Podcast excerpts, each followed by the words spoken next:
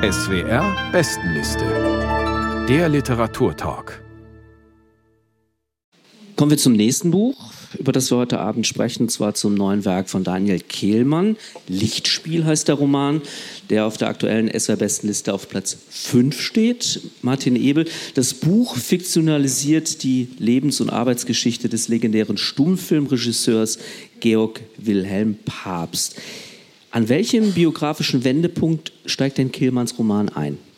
Ja, er steigt eigentlich ein in einer Rahmengeschichte, wo Papst längst tot ist. Aber Ihre Frage zielt wahrscheinlich eher auf den Punkt, wo Papst schon in der Immigration ist, also in Amerika, und dort nicht reüssiert. Also er schafft es nicht, sich dem Hollywood-Geschmack anzupassen und er kehrt wieder zurück nach Europa, vermeintlich um seine kranke Mutter zu besuchen in Österreich, das inzwischen ja die Ostmark geworden ist, also von den Nazis einverleimt ins Deutsche Reich.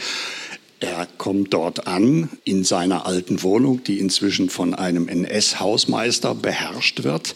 Und dann bricht der Krieg aus. Er kommt nicht mehr raus. Vielleicht sagen Sie noch kurz etwas für all jene, die die Papstfilme nicht kennen. Ja. Das muss man heutzutage ja. Äh, tatsächlich erwähnen. Also die ersten Filme jedenfalls waren Stummfilme. Ja. Und das ist auch das Interessante, dass er im Grunde genommen diesen Sprung zum Tonfilm nicht so wirklich geschafft hat. Seine große Zeit ist tatsächlich die Stummfilmzeit. Also er ist zusammen mit Mona und Fritz Lang einer der drei großen Stummfilmregisseure. Und damals war der deutsche Stummfilm eigentlich weltweit führend. Ein Titel, den vielleicht manche noch gehört haben, ist Die freudlose Gasse mit Greta Garbo und Asta Nielsen. Den habe ich mir letztens noch mal angeschaut. Das ist schon, das wirft einen schon um. Das spielt eben in der armen Zeit nach dem Ersten Weltkrieg.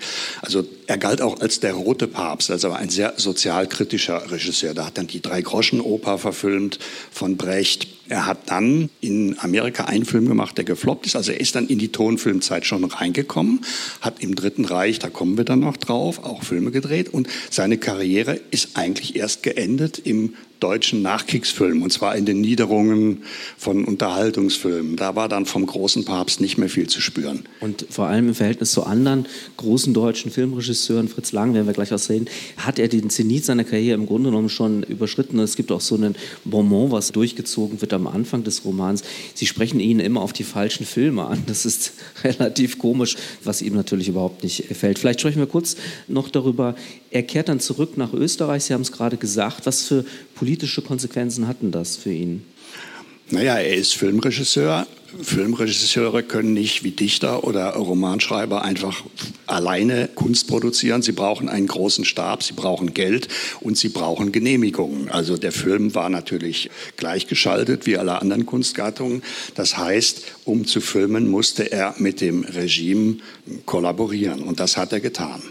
Und dann gibt es eine ganz eindrückliche Szene, die wir jetzt auch gleich vorgetragen bekommen. Eigentlich wollte er es nicht, er will nicht kollaborieren, aber er wird dann vom Reichspropagandaminister Dr. Josef Goebbels, der auf seinen Doktortitel natürlich sehr viel Wert gelegt hat, wie wir auch in diesem Roman nochmal erfahren, wird er eingeladen, mehr oder weniger aufgefordert, da vorbeizukommen. Und eines muss man vielleicht auch noch wissen, Goebbels war der größte Filmproduzent im Dritten Reich und da war es ganz entscheidend, dass er dort auch zugelassen wird. Auslichtspiel von von Daniel Kehlmann liest jetzt Isabelle Demey. Bitte sehr. Heil Hitler, sagte der Minister und hob langsam den Arm. Papst zögerte nur einen Moment, dann tat er das Gleiche. Der Minister sah ihm fragend ins Gesicht. Heil Hitler, sagte Papst. Vergessen Sie Ihr Drehbuch nicht und denken Sie daran, hier werden Sie geschätzt. Hier wird das, was Sie tun wollen, möglich gemacht. Papst murmelte etwas, das vielleicht wie ein Dank klingen mochte, nahm das Buch und wandte sich zur Tür. Wir behandeln nämlich unsere großen Künstler nicht wie Lakaien, sagte der Minister. Wir wissen, was wir an ihnen haben und wir vergessen es nicht. Papst begann in Richtung der nächstgelegenen Tür zu gehen. Geben Sie mir Bescheid, wenn es Ihnen gefällt. Und wenn es Ihnen nicht gefällt und Sie wollen ein anderes, das sagen Sie mir auch. Wissen Sie, wie Sie mich erreichen. Papst blieb stehen. Wie? Sie könnten das Ministerium anrufen, Sie könnten einen Brief schreiben, Sie könnten sich auf die Straße stellen, irgendeine Straße und sprechen. Oder Sie knipsen nachts das Licht an und sagen laut, was Sie zu sagen haben. Funktioniert auch. Ich erfahre es. Papst sah ihn an. Der Minister sah Papst an. Ha, sagte der Minister. Ha, ha, ha.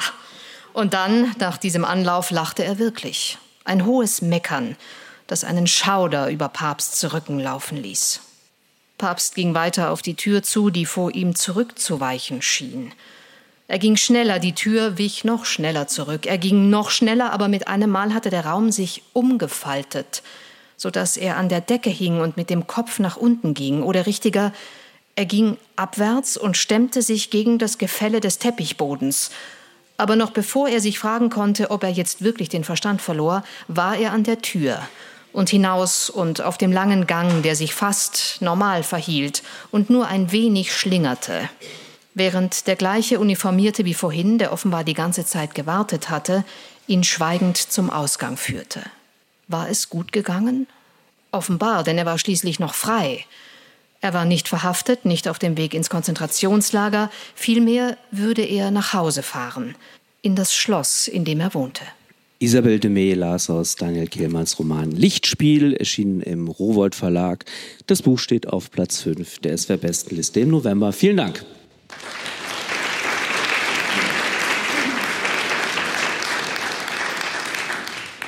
Ich habe mich wirklich gefragt, Isabel de May, wie man Goebbels liest. Das war eine ganz hervorragende Performance. Kirsten Vogt. Georg Wilhelm Papst ist froh, dass er nach dem Besuch bei Goebbels noch lebt. Das kann man sich gut vorstellen. Er wird dann tatsächlich Filme drehen, die der NS-Staat ihm finanziert. Mein Eindruck war, dass der Roman jetzt erst nach so 200 Seiten, also nach dieser entscheidenden Szene, so richtig losgeht. Wie erzählt Kehlmann denn von diesen entscheidenden Jahren für Papst? Ja, er erzählt eigentlich im Modus eines Kaleidoskops. Es sind lauter Episoden, es sind kleine Szenen, die er zusammenschneidet. Er hat ja offensichtlich die Absicht gehabt, seinem Gegenstand auch formal adäquat zu agieren, nämlich mit Schnitten, mit kurzen Szenen, mit Sequenzen, in denen er dieses Geschehen sozusagen vor unseren Augen abrollen lässt. Lichtspiel ist der Titel. Es ist auf weiten Strecken eigentlich ein Lustspiel. Es ist sehr, sehr komödienartig. Es ist eine Art Tragikkomödie natürlich, nur ich habe manchmal das Gefühl, es fehlt so die richtige Tragik dieser Figur. Also was sehr verdienstvoll ist von Kehlmann, ist, dass er das große Thema angeht, wie funktioniert der Kompromiss der Kompromiss kompromittiert ein, im Grunde, er korrumpiert ein. Und in dieser historischen, tatsächlichen Situation hat der Papst sein Werk sozusagen fortgesetzt, nachdem er es eben also wie schon geschildert, in Hollywood nicht geschafft hat. Das ist im ersten Teil davor das Thema, dass er da eben nicht reüssiert, dass es da floppt. Er kann nur die alte Welt bedienen mit Filmen. Und er hat aber diesen Willen zur Macht im Sinne von machen. Er will etwas machen. Er will Künstler bleiben. Und diese Tragik ist da. Nur ich finde, dass dem Kehlmann am Ende und dem Stoff auch die Luft ausgegangen ist. Es wird dann in einer Pointe am Ende aufgelöst, die aufgesetzt ist, die auch historisch nicht korrekt ist. Und äh, Papst, dessen Leben und künstlerische Karriere sozusagen ja verleppert. Genau das ist es. Die zerfranst dann, die plätschert einfach so aus so im Trivialen. Und dieses Gefühl hatte ich eben leider dann auch. Also abgesehen von den wirklich brillanten, großartigen Szenen, meine Liebste, also neben dieser schon gehörten Szene. Da kommen wir gleich noch zu. Riefenstahl, wunderbar, wie er diese Frau demontiert und in ihrer ganzen Lächerlichkeit Gier und so weiter, Unbegabtheit darstellt. Das war im Realen natürlich noch viel schlimmer, aber er macht es schon sehr, sehr, sehr schön und in vielen, vielen Szenen ganz, ganz brillant. Der große Bogen, die große Anlage, habe ich Zweifel. Dann gebe ich gleich mal die Frage weiter. Was sind Ihre Lektüre-Eindrücke, Frau Leubli? Funktioniert das? Ist das nur eine Nummernrevue oder schließt sich da der literarische Bogen? Also für mich ist das eine raffiniert vorbereitete Verfilmung oder eine raffiniert vorbereitete Serie. Ich erfahre sehr viel über die Geschichte des Kinos, über Filme machen, die Szenen, wo die Filme gedreht werden. Das wird sehr anschaulich beschrieben. Das ist und eben auch witzig. Da gehe ich voll mit. Und Kehlmann hat sich, das muss man schon sagen, eine sehr große Frage vorgenommen. Also nicht nur ein interessantes und bewegtes Leben, sondern auch die große Frage, wo endet Kunst und wo beginnt Propaganda? Wo ist hier die Grenze? Kann man als Mitläufer überhaupt noch so etwas wie Kunst machen? Wie viel Freiheit braucht es? Wie viel Freiheit kann einem weggenommen werden? Kann man in einen Film unter diesen Bedingungen, eben unter Goebbels Diktat gedreht, kann man da noch was reinschmuggeln oder nicht? Also das ist eigentlich eine große Frage. Aber dadurch, dass das immer so schön gedrechselte und gestylte kleinere Szenen sind, verliert das für mich wirklich die Dringlichkeit, diese große Frage. Also am Ende ist das schon auch, komme ich zu der Erfahrung, wie Frau Vogt, dass dann die Luft rausgeht gerade auch bei einer letzten sehr, eigentlich vielleicht am ehesten diabolischen oder dramatischen Szene, wo ich jetzt nicht weiß, ob ich die verraten soll oder nicht, aber die endet dann auch wieder sehr schnell und das Grauen der Shoah, das ein bisschen anklingt, da wird das Licht wieder ausgeknipst, man ist in einer nächsten Szene und das ist wieder weg. Das ging mir genauso. Das wirkliche Grauen, das wird hier auch so. Die leben in ihrer Blase, das ist historisch richtig. Das ist vielleicht sogar eine spannende Parallele zu uns und unserem Kulturbetrieb. Ja, das ist auch so eine der großen Fragen. Was kann der Intellektuelle? Macht er sich schuldig und so weiter? Aber das Schreckliche wird immer nur als spooky Effekt. So ist es erträglich, so wie bei Goebbels eben auch. Und da gibt es tolle Szenen auch, wenn sie zurückkommen nach Österreich und der Hausmeister sie also wirklich kujoniert und so weiter. Also sehr, sehr faszinierend, toll gemacht im Detail und im Ganzen aber es wird keine Urne zugeschickt. Es werden nicht wirklich Kampfhandlungen geschildert oder, oder, oder. Also es bleibt draußen vor der Tür das Elend ein bisschen. Jetzt, jetzt habt ihr bei Celine zu viel Krieg gehabt und jetzt habt ihr bei Kehlmann zu wenig Krieg. Also ich bin ein großer Kehlmann-Fan und deswegen habe ich vor jedem neuen Buch von Kehlmann Angst, weil ich fürchte, wird es wieder so gut wie das vorige? Das kann er doch gar nicht. Und ich finde, dieses Buch ist wieder so gut wie das vorige. Es ist für mich genauso ein ganz großer Wurf wie Till es war über den 30-jährigen Krieg. Dieses Buch über die Nazizeit ist eben nicht platt, geht nicht ins KZ, er geht nicht in eine Folterszene, sondern er zeigt eigentlich den normalen Menschen, in dem Fall halt einen Künstler, weil es ihn natürlich als Künstler auch vielleicht mehr interessiert, der dort hineingerät und der dort irgendwie überleben will und nicht nur überleben will, sondern auch das machen will, was er eben kann und meint auch zu müssen als Künstler, nämlich Filme. So, wie man da hineingerät, wie man da korrumpiert wird. Ich finde, das macht er in einer so auch beklemmenden Weise deutlich. Also mir hat es wirklich die Kehle zum Teil zugeschnürt, wo er in Österreich ist und merkt, er kommt nicht mehr raus. Und vor allem, er kann sich selber nicht treu bleiben. Er hasst ja die Nazis und die ihn eigentlich ja auch als roten Papst. Trotzdem muss er zu Kreuze kriechen und trotzdem muss er miserable Drehbücher sich wenigstens anschauen und am Schluss auch ein miserables Drehbuch verfilmen, dieses letzte.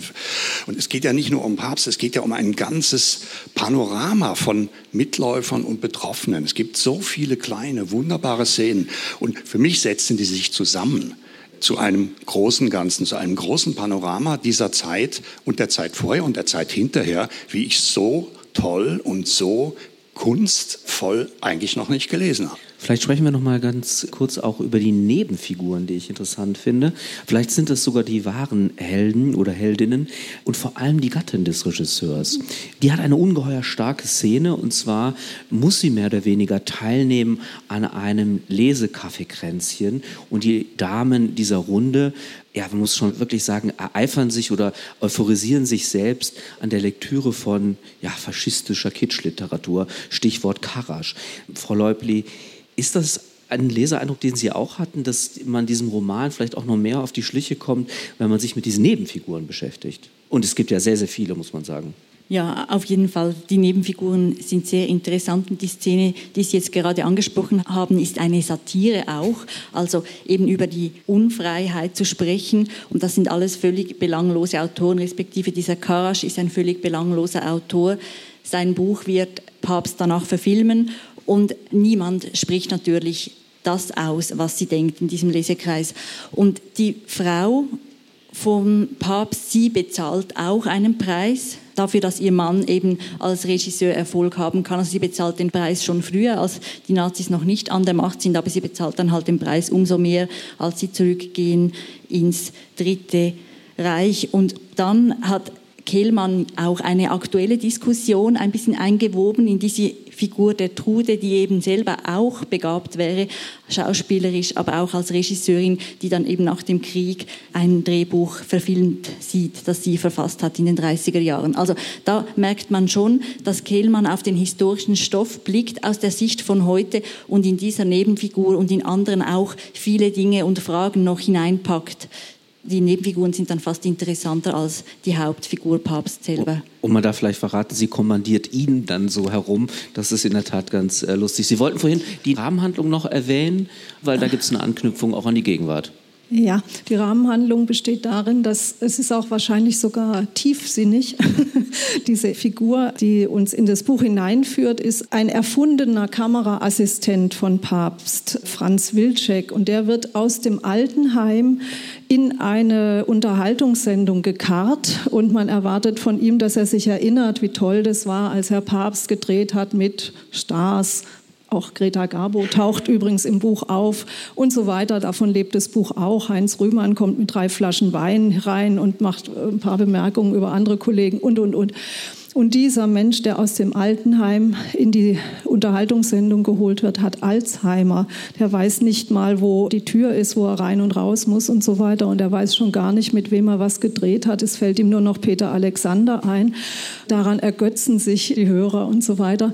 Und diese Figur taucht am Ende nochmal auf. Und das kann ich jetzt eigentlich nicht verraten, aber dieses Ende ist einerseits ein Knaller. Und das müssen wir auch sagen. Also Herr Ebel hat ja schon wunderbar gelobt und für das Buch geworben. Auch ich habe das mit großer Spannung gelesen. Das ist ein Page-Turner. Man ist auch durch diese Figuren, man möchte natürlich bei der Gabo auf dem Sofa mitsitzen und so weiter. Das ist unbenommen. Ja, und am Ende endet es wirklich mit einem Knalleffekt sozusagen als Pointe, aber auch die ist erfunden. Da könnten wir jetzt weitersprechen über den historischen Roman und wie viel Erfindung in welchem Moment erlaubt ist und wo es vielleicht zu weit geht. Der Kehlmann ist jetzt von der Kritik relativ mäglich angegangen worden. Und es gibt einen Vorwurf, den man ihm macht, das Buch sei einfach zu gut, zu perfekt. Und ich habe die Gelegenheit gehabt, vor ein paar Tagen mit Kehlmann zu sprechen. Und ich habe ihm das auch referiert, beziehungsweise er kennt diesen Vorwurf. Und er sagte dann bloß, ja, also wie toll wäre Mozart erst gewesen, wenn er etwas weniger gut komponiert hätte. Ich finde, das ist eine klassische Kehlmann-Pointe. Lichtspiel, der neue Roman von Daniel Kehlmann, erschienen im Rowold Verlag, steht im November auf Platz 5 der SWR-Bestenliste. Vielen Dank.